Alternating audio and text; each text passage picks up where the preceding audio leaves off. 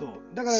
なるべくその子供さんにインターネットで聞いてみなって言って最初聞いてもまともな答えが返ってこないからあのすごくそこであなんかその質問があれなのかなと思うんだけどでもロボットとか動かしたいっていう欲求があると質問あれ手を変えしないか自分でやっていくじゃないですかはい。そこは要するに自律性が働いてるから要するにその、ね、人から言われた宿題をやるために調べるんだともう途中で挫折するけどこうなんかこうロボットをもっと動かしたいとかっていう欲求があった時にはいろんな質問をして調べようっていう欲求が湧いてくるわけですよね。そうやってその質問力がすごく向上していくともう自分である程度、うんあの勝手にねそうやってインターネットの参考書を使ってオープンソースのそういうソフトウェアとかっていうのを学ぶっていう癖ができるのでそれがね本当に重要だと思うんですよね。それが本当これからその教育を受けたものなのかどうかっていうのの差になってくると思うんですよ。なるほど。そうか。これは、なんでしょう。それはなんかあれですか、G マツさん的にはやってみて、あこういうことなんだっていうことで今、まあ、いくつか出てきたと思うんですけど、質問力の話はい。だとか、ボールに対してっていうような思考のミーティングとか、はい。っていうのは感じたっていうことそれともなんかそのこの教育ロンドンの方の教育でこういった側面を鍛えるっていうようなこともありますよっていう話もなんかこう出てきたりする感じなんでしょうか？まあそうですね、でもやっぱりそのインターネットの本当の使いこなし方っていうのって僕はその仕事でどんな言語でもあのプログラミングできるっていうそういう、まあ、あの同僚がいたんですよね、すごいスピードで。どうやってんのかなと思ったら、もう結局全部インターネットで聞けばいいんだよっていうふうに言って、あなるほど、そういうことか、オープンソースっていうことのその意味っていうのをそこで僕初めて知ったんですよね。オープンソースって分かりますよね。要はその今までっていうのはマイクロソフトっていうのがお金を払わないとソフトウェアを提供しなかったわけじゃないですか。はいでもオープンソースっていうのはもうすでにただでいろんな人がそのみんな力を合わせて開発してただで使えますよっていうそういう風なプログラミング言語とかソフトウェアっていうのがいっぱい出回ってるわけですよね。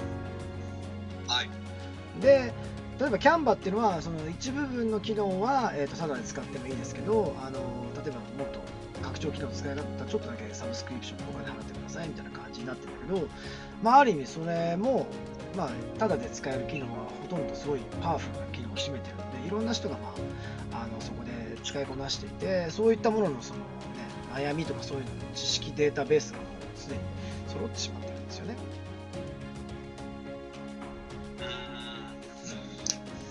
うんなるほどいやでもそのキャンバー一つに関しても、ね、そのデザインの組み合わせを聞こうっていうことを考え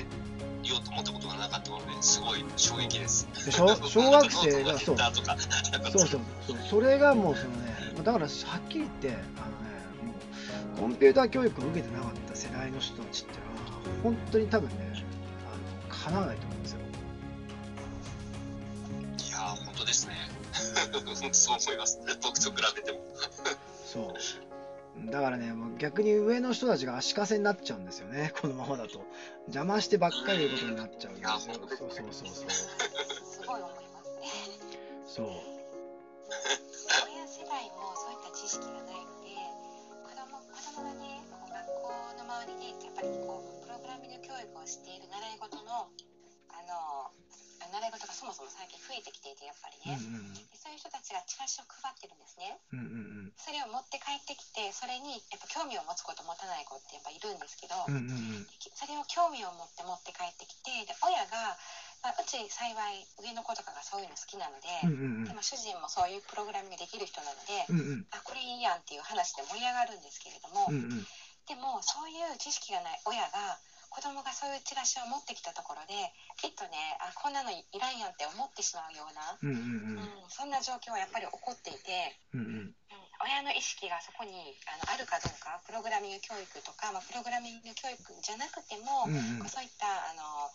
インターネットに関することだったり、うん。まあ、そういったことに興味がなければ全くそこに行き届かないようなそんな状況が今日本ではめちゃくちゃあるなとは思います。うーんなるほどなるほどそう。だからプログラミングがまあそこまで得意じゃなくてもいいんだけどもある意味これからってそのみんなプログラマーになる必要はないんですよ。だけど僕がその就職してトレーダーとして就職したら、まあ、基本的にほとんどのトレーダーって理系なので、Excel とかそういうものに関してはその自動化、マクロで自動化とか VBA とかのコードとか全然書けるわけですよね。そうするとやっぱり自分で生産性をこのなんか上げることに関して、まあ普通のそのなんていうんですか、IT の人の力なんか借りなくてもある程度できるわけじゃないですか。ですよね。でこれからの時代ってそうやってその機械っていうののプログラミングちょっとしたプログラミングっていうのがもう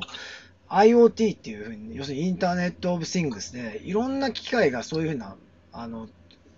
アプリケーションプログラミングインターフェースっていう API っていうのを持ってくるわけですよ。そうすると、ちょろちょろっとなんかコマンドを組み合わせて、これとこれとこれを組み合わせておけば、まあなんか、例えば自動的に、例えば家のお風呂を入れたりとかなんとかっていうのが、スマホからできるようになるわけじゃないですか。はい。うん。で、だし、多分これからその、ザッカーバーグとか考えてるのは、あの、WhatsApp とか、あの要するに LINE みたいなやつで、なんか声で注文したら、勝手にそのボットがなんかしてくれるみたいな、そういうサービスが多分これからどんどんできてくると思うんですよね。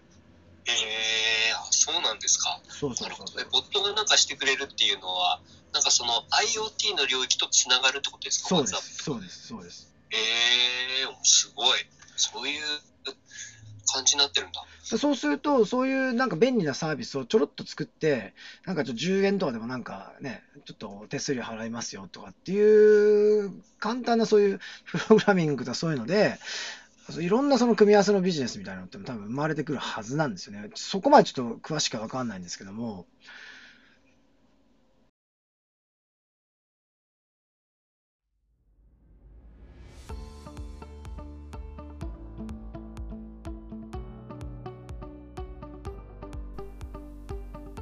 今回も最後まで聞いていただいてありがとうございましたこのタイミングでピンときた方はぜひフォローをよろしくお願いします。